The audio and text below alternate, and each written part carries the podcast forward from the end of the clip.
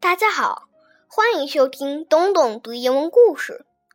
今天我要读的故事叫《野兽出没的地方》，说的是一个和我一样叫 Max 的小男孩，穿着狼外套在家里撒野，妈妈叫他野东西，他说要吃了妈妈，妈妈生气了，不准他吃晚饭。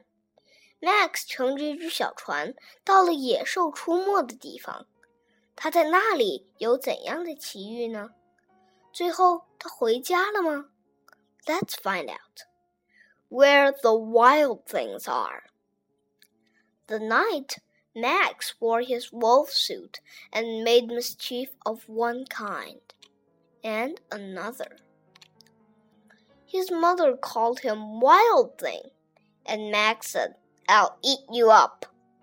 So he was sent to bed without eating anything.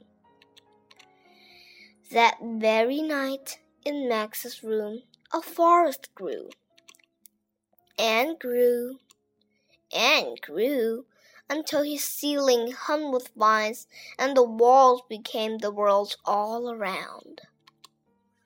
And an ocean tumbled by with a private boat for Max, and he sailed off through night and day, and in and out of weeks and almost over a year to where the wild things are.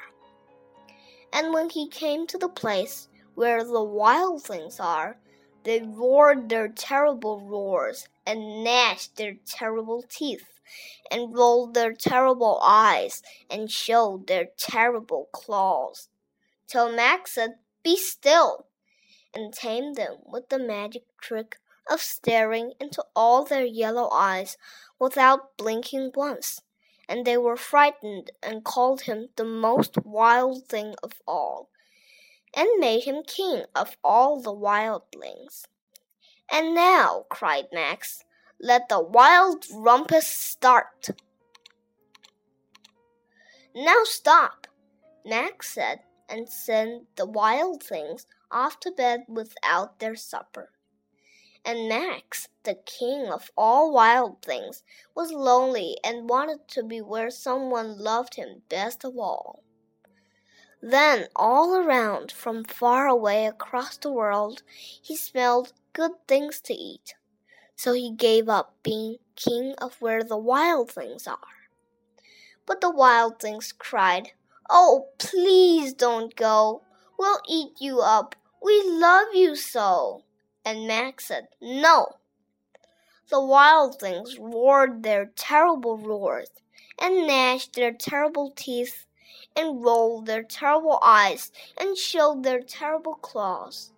But Max stepped into his private boat and waved goodbye, and sailed back over a year, and in and out of weeks, and through a day, and into the night of his very own room where he found his supper waiting for him. And it was still hot.